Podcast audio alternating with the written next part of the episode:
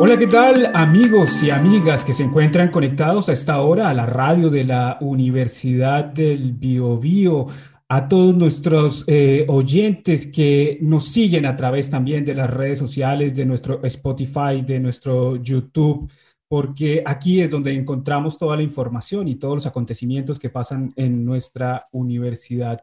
Hoy tenemos un tema bien interesante porque siempre en, las últimas épocas se ha hablado mucho sobre la inteligencia emocional, sobre lo importante que es de empezar a implementar este, este tipo de educación también en los niños. Y para eso vamos a hablar con, con las especialistas. Y tengo un grupo de invitadas mm, eh, que yo creo que van a, reflejan este, este tema porque están trabajando en esto. Entonces, en primera instancia quisiera saludar obviamente a, a nuestra amiga de la radio de la Universidad del Biobío, que también tiene un programa que está relacionado con este tema y por eso fue que también que la invitamos también a conversar, es a nuestra académica del Departamento de Ciencias de la Educación, la profesora Nelly Lagos San Martín. Ella es doctora en educación por la Universidad de Alicante. Nelly, ¿cómo estás el día de hoy? Hola Mauricio, ¿qué tal? Muy bien. ¿Cómo, cómo has pasado este, este tiempo? ¿Y cómo te has sentido tú en, en tu, en tu papel de, de, tener un programa de radio aquí en, en, en la UB? Bueno, yo honradísima de estar en la radio, era un, un, ejercicio que no había hecho antes y me ha gustado mucho y feliz, la verdad bueno, y, que... Y, y, te quedaste, y te quedaste porque ya estás proyectando un nuevo programa, ¿no? Sí, ya estamos, pronto va a salir con un nuevo programa que se llama Diálogos Diversos, porque la verdad es que la experiencia es muy bonita, la de la radio. Sí, es un medio que, que yo creo que ha tomado fuerza en el último tiempo porque nos dimos cuenta que nos permite también comunicarnos y tiene la cercanía, ¿no? La radio parece que no va a desaparecer. Bueno, pero me gustaría, para continuar con la presentación de nuestras invitadas, eh, quiero seguir con Mariana Andrea Durán Fontecilla. Ella es docente, bailarina, intérprete e investigadora del cuerpo, las neurociencias y el neuroarte parte del movimiento humano y las artes escénicas performáticas. Cuenta con una trayectoria académica y profesional de 14 años en distintas universidades e instituciones educacionales en el área de la formación docente, primera infancia, personas mayores, personas con discapacidad múltiple, política pública e inclusión con perspectiva de género. Mariana, ¿cómo estás? Oh, tremenda presentación, gracias Mauricio. Y, y me bien, faltó, bien. y me faltó más presentación porque tenía más, pero la, la tuve que cortar. ¿Cómo estás? Me cuesta un poco resumir el currículum en un extracto de lo que uno ya lleva haciendo en educación por muchos años. Soy profesora, yo estudié educación física de base, pero ahí te, te, cuento un poco como la trayectoria en general, ¿no? De la vida de uno también, desde el mundo de la danza, de las artes, todo eso, y ya la profesión, hacer como eh, una educadora del cuerpo humano, ¿no? Esa es como la, la carrera de la educación física. Eh, yo estoy muy bien, estoy muy contenta de estar aquí, agradezco mucho a Nelly esta oportunidad que nos dan de poder hablar de la Fundación Liderazgo. Así es que muchas gracias por esa presentación, Mauricio. Mariana, bienvenida. Bueno, y continuamos con nuestras, con nuestras invitadas y seguimos con María Consuelo Karevich Jerez, ella es educadora de párvulos, licenciada en educación, con más de 20 años de experiencia en el aula con formación bilingüe. Junto a, ella, eh, es, junto a esto, a ella es psicopedagoga, magíster en dirección y gestión de recursos humanos. Es voluntaria de la Fundación de Liderazgo Chile y parte de la comisión que impulsa la ley de educación emocional en Chile. María Consuelo, ¿cómo estás? Hola, bien, muy bien, muchas gracias. Eh, sí, yo creo que lo que más me define soy educadora de corazón de mis hijos y de los de todos. Eh, sí, eh, am amante de la educación y dedicada a la educación emocional y la crianza respetuosa que está tan necesitada en nuestra sociedad hoy en día. Sí, también quiero aclarar que también tuve que resumir el currículum, sí. o sea, tuve que hacer una abreviación y, y, destacabas mucho que eras eh, madre de cuatro hijos, o sea que eso también habla un poco de la relevancia que tienes tú como en, en la parte emocional, ¿no? En lo, que, lo, lo, importante que es nuestra vida personal en, en nuestra vida profesional. Absolutamente, absolutamente. Y no me quedo solo en eh, lo que debe ser y en lo que dicen los libros, por decirlo así, o los estudios, sino que lo llevo a la práctica con mis hijos y, sé lo que significa ser mamá, el desafío y el desafío de llevar también toda una crianza respetuosa, enfocada en las emociones, eh, con niños de todas las edades, pequeños, adolescentes, de todas las edades. Bueno, perfecto. Ahora eh, entremos de, lleno en, materia y, comencemos por definir lo que, lo que es la educación emocional, porque muchas veces uno lo menciona, lo escucha por muchas partes, hay gente que cree que esto es como la nueva era, todavía no está claro, pero resulta que no, que esto, es, esto ya es casi como una, como una ciencia y que se está volviendo más formal, que de hecho hay un proyecto de ley también. Entonces, me gustaría que empezáramos por, por eso, Nelly. Empecemos con, con, responder esa pregunta, ¿qué es la educación emocional y por qué es tan importante? Bien, la educación emocional es ese proceso de adquisición de aprendizaje, de habilidades, de competencias que sirven para el desarrollo integral de una persona. Eh, siempre eh, pensamos que nos educamos solo en el área cognitiva, pero desde la educación emocional la entendemos como un proceso que nos ayuda en todas nuestras áreas de la vida y que estas otras áreas que, quedan un poco eh, a la deriva en los sistemas educativos cobran aquí una importancia mucho más radical porque la tienen, porque finalmente eh, la suma de todos los aprendizajes que tenemos en la vida es lo que nos convierte a nosotros en lo que somos finalmente. Entonces, tiene una importancia trascendental.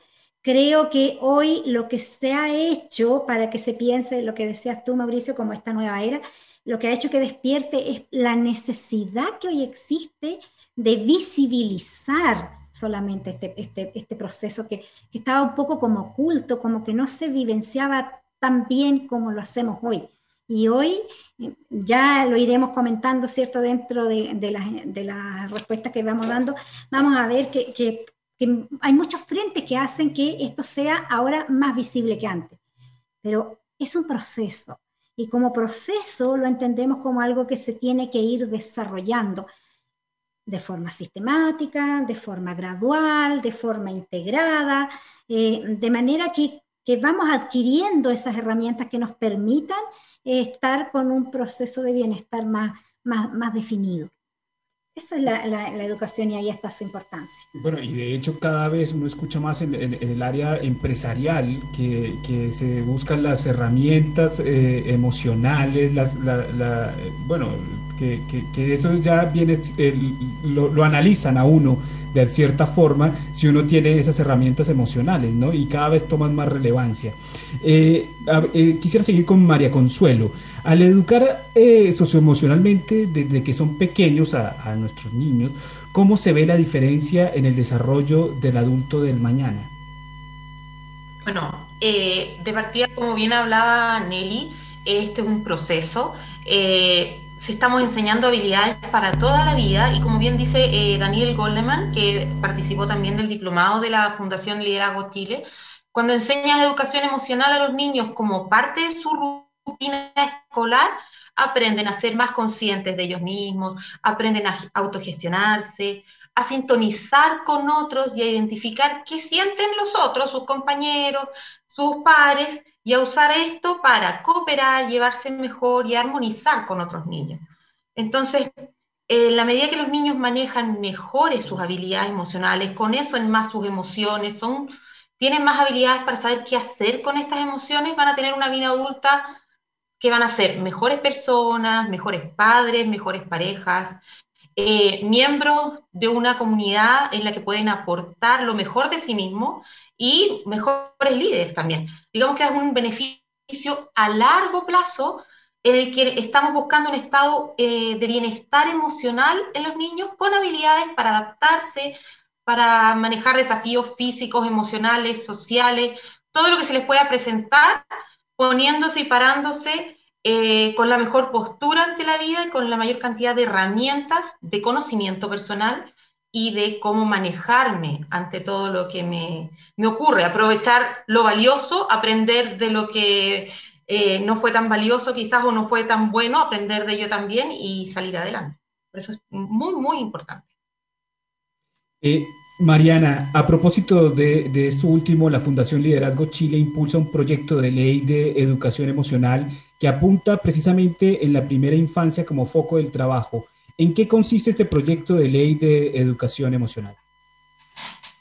Exactamente, la Fundación Liderazgo Chile es la promotora y la propulsora de este proyecto de ley ya por el año 2018 y fue presentado al Congreso, ¿cierto?, a la Comisión de Educación. Y fue respaldado por la Comisión de Educación ya el año 2019 que ingresó esta, esta propuesta y este proyecto de ley. O sea, ya está ahí. Está un poco durmiendo, pero con todo esto que nos ha ocurrido desde el año pasado a la fecha, por supuesto, que ha despertado gran interés, porque esto ha sido siempre parte del currículum. Lo que pasa es que hay un currículum oculto ahí que, mencionaba un poco Nelly, que ya estamos eh, visibilizando sensibilizando al respecto, que tiene que ver con todos los objetivos transversales que sí tienen que estar dados en educación, pero que ha costado mucho integrarlos porque falta mayor capacitación. Entonces, este proyecto está ahí. Nuevamente lo estamos impulsando desde esta comisión. Y que lo que busca es modernizar la educación, humanizar la educación, eh, con todas eh, las dimensiones que, que, tienen que darse, ¿cierto? El desarrollo emocional, el desarrollo espiritual, el, el, el, contacto y la conciencia también de nuestro cuerpo, ¿cierto? Eh, por lo tanto, desarrollar seres humanos íntegros, con un autoconocimiento importante, con el foco desde la primera infancia, porque esto debe, debe apuntar obviamente a todo el ámbito educativo, desde pequeños hasta llegar a la universidad, incluso en la formación docente, que son los que van a, formar, es un círculo que tiene que ser virtuoso en ese aspecto, un poco en la primera infancia, por supuesto, eh, una sociedad más justa, más empática, entonces, que no sea solo un ramo, que puede ser, que no se en un ramo, sino que esto tenga una mirada sistemática, es decir, que yo llego al colegio y hay un lenguaje emocional desde el tío que atiende el negocio hasta las tías que limpian el colegio. Esto tiene que pasar por todas las áreas. Es una, es una desde las neurociencias, esto de que el lenguaje crea realidad, genera realidad, pero es en todo ámbito. Entonces, esa es la, ese es el proyecto de ley que está allí, que tiene una mirada eh, de promoción y de prevención hacia todos los componentes también de salud mental, porque no nos olvidemos que esto tiene que ver con la salud mental finalmente. O sea, el trabajo del, del autoconocimiento, la gestión de las emociones, ¿cierto? Identificar nuestras emociones, ¿para qué? Para atacar las conductas que derivan estas emociones. Que nuestras conductas son las que nosotros podemos trabajar y potenciar, ¿cierto? A través de nuestras emociones que no las podemos negar porque son humanas. Es normal sentirme enfadado, es normal sentirme triste, pero yo cómo actúo y cómo reacciono a eso es lo que hay que trabajar a través de este proceso que mencionaba Nelly, un proceso eh, de, de, como de reconstruirnos en ese aspecto. Pero eh, este proyecto de ley eh, lo que busca es, es eso, una hacer una, afectar el currículum entero, o sea, toda la malla curricular o un ramo en específico. Va más allá, va más allá de una asignatura en particular, de un ramo de educación emocional que podría ser, y podría darse, pero esto va mucho más allá, tiene que ver con esta formación transversal, no solamente con los aspectos hasta el día de hoy que conseguimos como los contenidos que aprendemos en el colegio, ¿cierto? Esos mismos contenidos debieran ser entregados desde esta mirada, desde esta, perspectiva emocional. O ya lo decía Humberto Maturana, que para estarse, eh, los alumnos no aprenden eh, precisamente contenidos de matemática, que lo que aprende el vínculo que se establece con una profesora o con un profesor es lo que te lleva a un, aprendizaje significativo. Por lo tanto, esto tiene que estar inserto en todas nuestras prácticas pedagógicas, más allá de un ramo, sino que tiene que ser parte de nuestra formación en todas las áreas.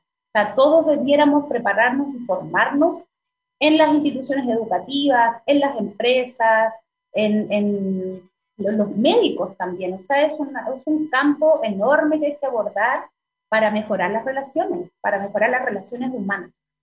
Es casi como un cambio de base. Yo diría que no es un proyecto de ley, sino que tendría que ser un tema que debería estar en la próxima Asamblea Constituyente. ¿ah?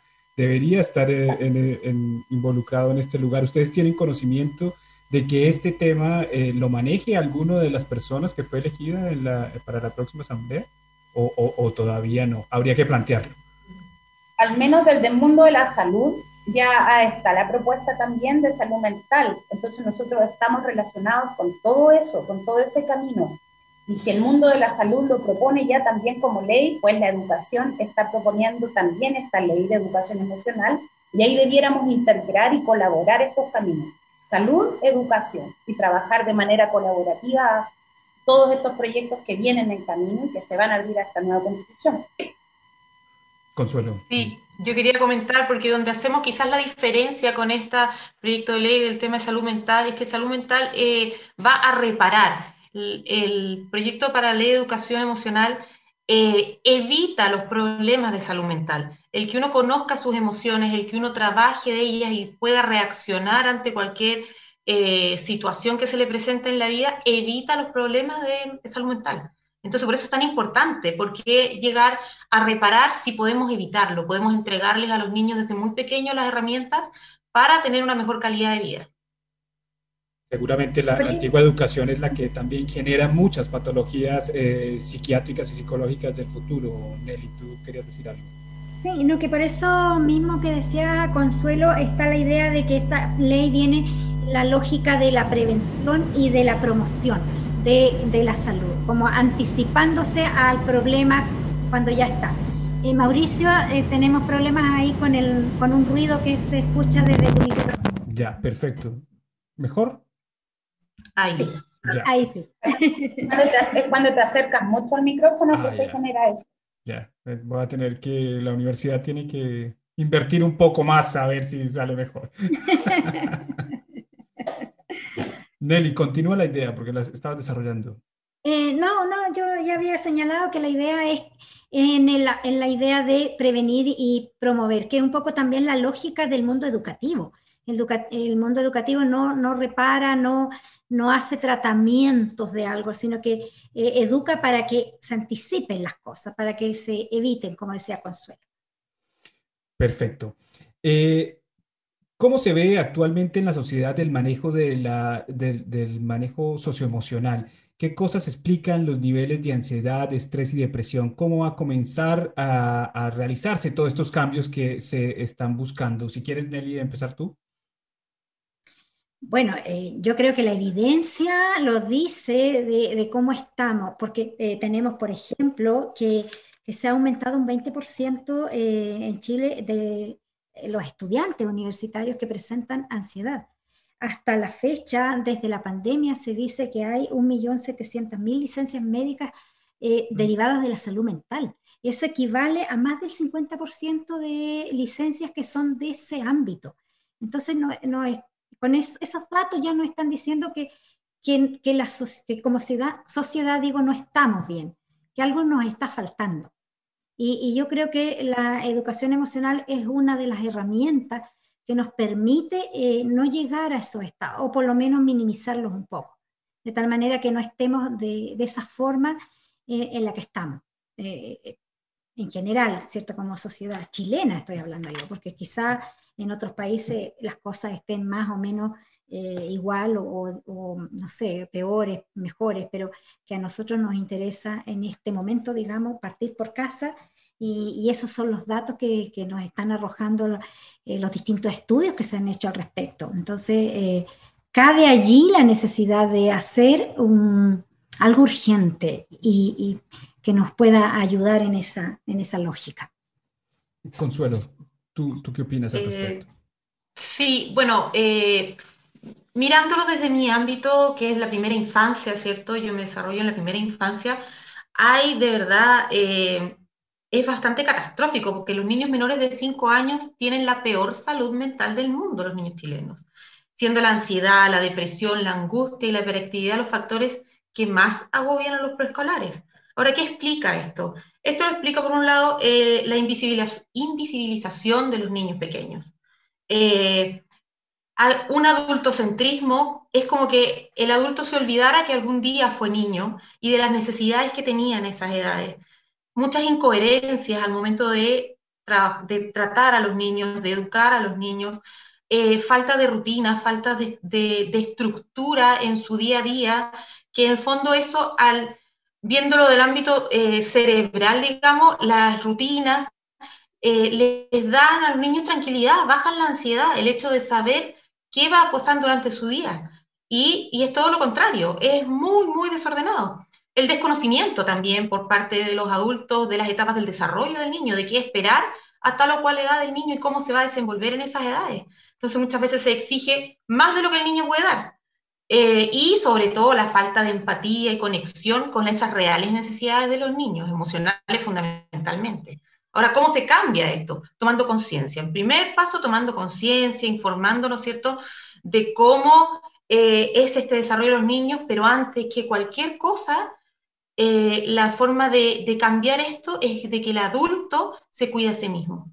Si yo no cuido mi emocionalidad, si yo no estoy bien, si yo no sé reaccionar ante las cosas que me pasan y me desbordo emocionalmente, no voy a poder enseñar a los niños, no voy a poder darle a los niños lo que necesitan cuando ellos se desbordan emocionalmente, que en ellos es esperable, ellos aún no tienen las herramientas para hacerlo, no tienen el desarrollo eh, que tenemos nosotros como adultos, ¿cierto? Ese cerebro todavía se está formando.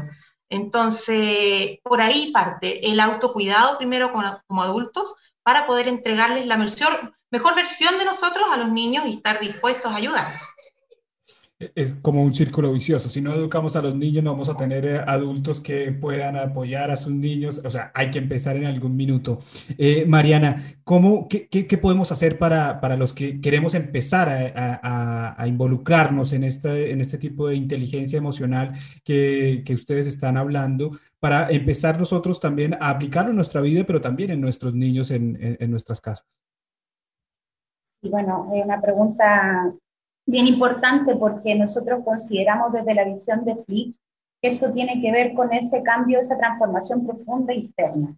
Primero, con uno, ir y reconocer que somos humanos, que somos emocionales, que somos seres emocionales y que todo eso lo podemos trabajar porque son habilidades que se aprenden, que se enseñan, que se aprenden y que se practican, que tienen toda una, una metodología, un proceso, como decía Nelly, en esto, en esto de vivenciar también todo esto, porque para poder hablar, obviamente, de educación emocional, hay que entrenarnos, tenemos que entrenarnos y poder, eh, para poder llevarlo a la práctica, ¿cierto? Y ahí la Fundación Liderazgo es la que trabaja en esta promoción, ¿cierto? Desde la educación emocional en Chile y en América Latina, porque se abrió fuertemente hacia todo el territorio eh, latinoamericano. Em, por lo tanto, ellos son los que plantean desde, desde, dentro la misión es construir una mejor sociedad. ¿sí? La fundación tiene talleres, imparte charlas, conversatorios, eh, tiene diplomado, tiene un máster ahora. Y hay mucha gente en formación, mucha gente en formación. Yo diría que todo esto eh, tomó mucho revuelo, obviamente, el año pasado en el contexto que estamos viviendo. Por lo tanto, ahí se entregan instrumentos socioemocionales para mejorar, obviamente, todo esto, eh, todas estas necesidades que están al ver en este minuto en educación y donde claramente las personas que se han acercado, que son miles de personas que se han dado cuenta que están en el mundo educativo, también hay psicólogos, la verdad es que es una gama de profesionales que están entrando a esto de todas las áreas por esa necesidad también de darnos cuenta nosotros que aquí aparece esta transformación, este cambio al que vamos fuertemente y del cual todos nos estamos dando cuenta de su importancia. Así que Flitch busca a través de estas diversas actividades concientizar, como decía Consuelo, Nelly, anticiparnos, prevenir a lo que viene después. Por eso nuestro foco obviamente está en la primera infancia, pero los aborda a todos, o sea, si adolescentes. Mira, hay un dato súper importante, eh, hay un, el 50% de los presos en Chile inicia su carrera delictual a los 13 años, a los 13 años. Entonces, todo eso pudo haberse manejado y trabajado, trabajado mucho antes de que llegáramos a eso, ¿cierto? Por eso hay que atender ese foco eh, eh, etario. Así que ellos, la Fundación eh, brinda todas estas instancias, muchas veces gratis y otras veces hay un aporte ético simplemente, ¿cierto? Para también sustentar a la Fundación, entrega apoyo psicosocial, psicoemocional, entonces tiene una diversidad de, de actividades y entrega hacia la sociedad en este minuto que, que, obviamente los invitamos a todos a que se acerquen a la fundación. Eh, son muy cercanos, se responden muy pronto y hay muchas actividades para las familias con TEA, eh, para diversidad, para las personas mayores, que es otro grupo de personas que también hay que atender con urgencia, porque también altos niveles de suicidio a nivel país, que tampoco está visibilizado. Entonces también eso tenemos que sensibilizarnos para poder ir a atender como sociedad a todos estos grupos etarios. Eh, es un cambio bien grande, entonces lo que vamos a tener que empezar a hacer y capacitarnos. Nelly, ¿qué, qué hacer para, para, empezar a involucrar esto en los establecimientos, eh, eh, establecimientos educacionales, sobre todo porque son, están hechas para robots? Todos fuimos educados como robots y como militares, y me imagino que romper ese, esa cadena es, es bien complicado, Nelly. ¿Cómo, cómo hacerlo? Ah? ¿Cómo empezar? Yo creo que lo primero es la sensibilización que tiene que hacer eh, tanto el profesor como, como quien pueda, de donde uno pueda tomarse. Hay que, hay que, hay que crear conciencia de aquello. Hay que eh, darse cuenta que, que esa vida de robot que dices tú no puede seguir así. Nosotros tenemos que dejar el piloto automático que funcione cuando, cuando haya que dejarlo, pero en muchas otras cosas debemos ser conscientes de lo que nosotros queremos y debemos hacer todos los cambios parten personalmente, desde dentro. Las respuestas no están fuera, están siempre dentro.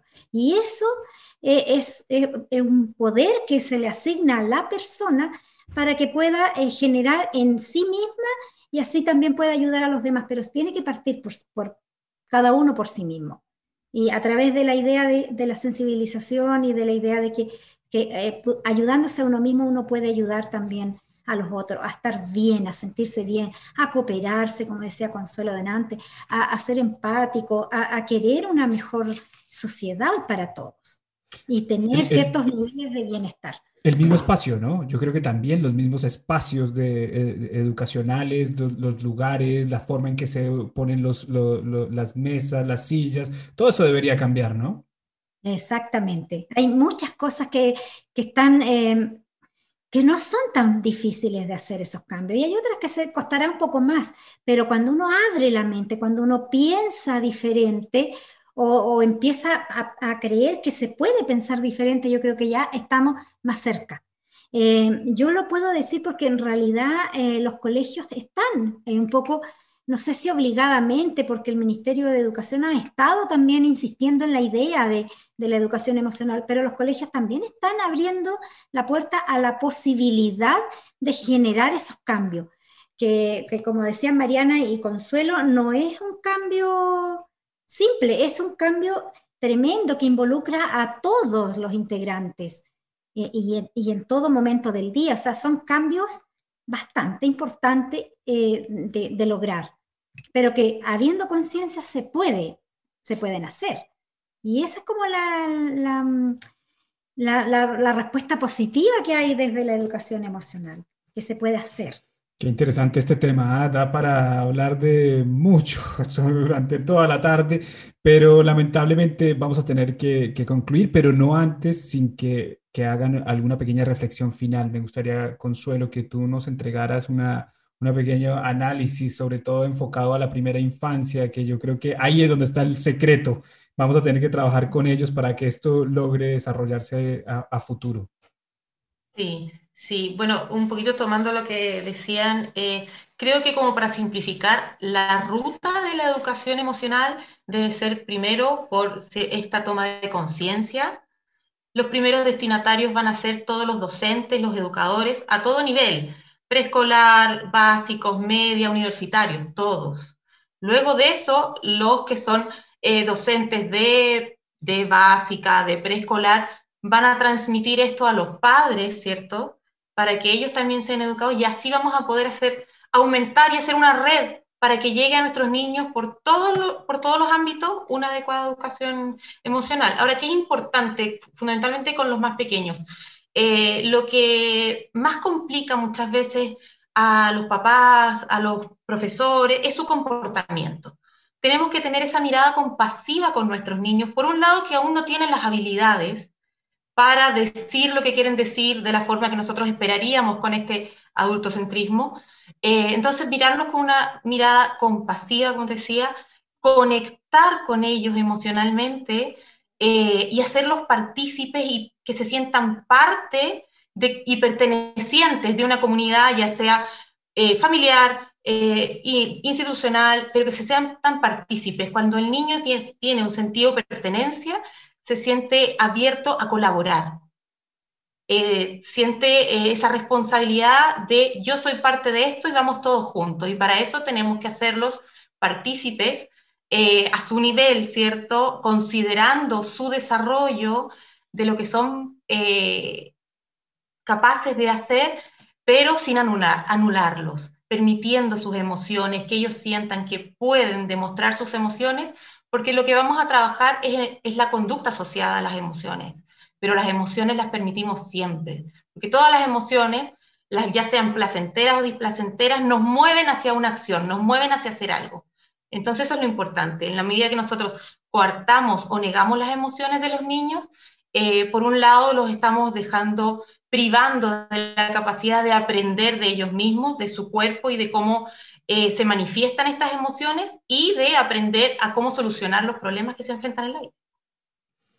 Muy interesante, muy interesante y desafiante, debo decirlo. ¿ah? Absolutamente. me hace reflexionar todo lo que, todos los castigos que le había a mi hijo. No, es bro. No, sí, es verdad. Mariana, una reflexión final, por favor. Sí, un tremendo desafío. Y escuchaba Consuelo, los niños hoy en día, los niños, las niñas, son sujetos de derecho a través de estas convenciones internacionales, o sea, en la política pública eso está, son sujetos de derecho, ya no son, eh, ya que tenemos que sacarnos esa mirada de como infantilizar o, o, bajar de nivel, ¿cierto? Como esto del niño, no, los niños, las niñas son maestros, nos vienen a enseñar, nos vienen a enseñar, nos vienen a mostrar muchas cosas que nosotros como adultos, con un camino, una trayectoria, una experiencia, podemos entender hoy en día a través de todas estas herramientas de otra forma. Por eso te mencionaba en un comienzo que es una transformación. Y como son transformaciones, son procesos, ¿cierto? Esto va a tomar un tiempo en que todo esto se difunda, porque claramente no es una moda, es algo que ha estado siempre ahí. Lo que pasa es que ahora está apareciendo de una forma como desbordada, ¿no? Por todo lo que nos ha ocurrido a todos, como sociedad a nivel planetario. Entonces, eh, claro, esta mirada transformadora es la que a nosotros como adultos nos tiene que hacer ese clic, ese cambio de, paradigma y prepararnos para este desarrollo en educación de esa mirada, ¿cierto? Para prevenir todos estos flagelos de la sociedad, bullying, eh, problemas de abuso, maltrato, todo eso se puede enfocar desde esta mirada y sobre todo desde la primera infancia y para siempre, como un trayecto largo. Yo creo que es un buen momento para empezar a, incorporar este, este tema e introducirlo más en la sociedad porque eh, está cambiando, ¿no? O sea, se están haciendo los cambios, el sistema está cambiando, la energía está cambiando y yo creo que es el momento para introducirlo y establecerlo, Nelly. Que, me, que, que yo creo que te quedaste por fuera de la constituyente, ¿eh? Debiste haberte metido como candidata e incorporar esto ¿ah? dentro de la nueva constitución. ¿eh? Nelly, tu conclusión. Yo creo que, la ley de educación emocional va a venir un poquito a impulsar también este cambio que, de alguna manera ya se está dando, pero que se está dando de manera muy, muy chiquitita todavía. Esto tiene que ser algo de alguna manera más amplio a todos los niveles. La educación superior eh, a pesar de que decían Consuelo y Mariana que, deben partir, ¿cierto?, por la educación inicial, tampoco debe descuidarse el mundo de, la universidad. Yo creo que los estudiantes universitarios también tienen que tener esa vivencia de educarse emocionalmente a sí mismos. Y creo que la, ley podría venir a apoyar a esas instancias que podrían quedarse un poco más rezagadas, pero que, la ley diga no, es, que es que tenemos que ir todos, todos tenemos que educarnos y educar eh, emocionalmente. Y finalmente, antes que tú termines el programa, mi querido Mauricio. No, si ahora, si ahora tengo más herramientas emocionales, ya, ya tengo más habilidades, voy a quedarme callado, no te voy a interrumpir. bueno, eh, deseo entonces agradecer a Mariana y Consuelo, que tengo el gusto de conocer desde hace poquito, pero eh, porque estamos formando eh, parte, o sea, estoy formando parte del, del, grupo al que ellas pertenecían ya desde mucho tiempo antes, eh, de la Fundación Liderazgo Chile, que está haciendo un camino, un, un trabajo allí con, con, con distintos actores que, que, pueden unirse como voluntarios, así como lo hice yo en su minuto, y ahí estamos, en la, en la Comisión Ley de Educación Emocional. Eso, Mauricio. Y, las personas que quieran buscar más información de, de, la fundación, ¿dónde lo pueden encontrar? A ver, tienen, no sé si ustedes tienen una página web o algo donde las personas eh, puedan buscarla. Sí, dime, Consuelo. Sí, flit.org. Flick.org. La página es flit.org, sí. Ahí van a encontrar todos los cursos, información muy valiosa, eh, todo está ahí. Perfecto, entonces flick.org .org es el lugar donde pueden encontrar más información y, y, para que empezamos a, a, aprender sobre este tema y a involucrarlo dentro de nuestras vidas, porque debe ser un cambio de, de la base, desde la raíz, creo yo. Nelly, Mariana, Consuelo, muchísimas gracias por haber aceptado esta eh, entrevista, esta invitación a los micrófonos de la radio de la Universidad del Biobío, que suenan un poco mal a veces, pero vamos a mejorarlo. Así que muchísimas gracias, Consuelo. Muchas gracias a ti. Mariana, muchas gracias por venir. Muchas gracias por este espacio. Y Nelly, tú eres como de la casa, o sea que vamos a tener que seguir. Yo creo que este tema vamos a tener que abrirlo y seguir dándole más programas porque es muy interesante. Así que eh, a todos ustedes los invitamos a que busquen información sobre este tema y también a que nos sigan a través de nuestras redes sociales y sigan conectados aquí en la programación de la radio de la Universidad de El Bio Bio, Radio UPB. Así que hasta la próxima. Chao, chao.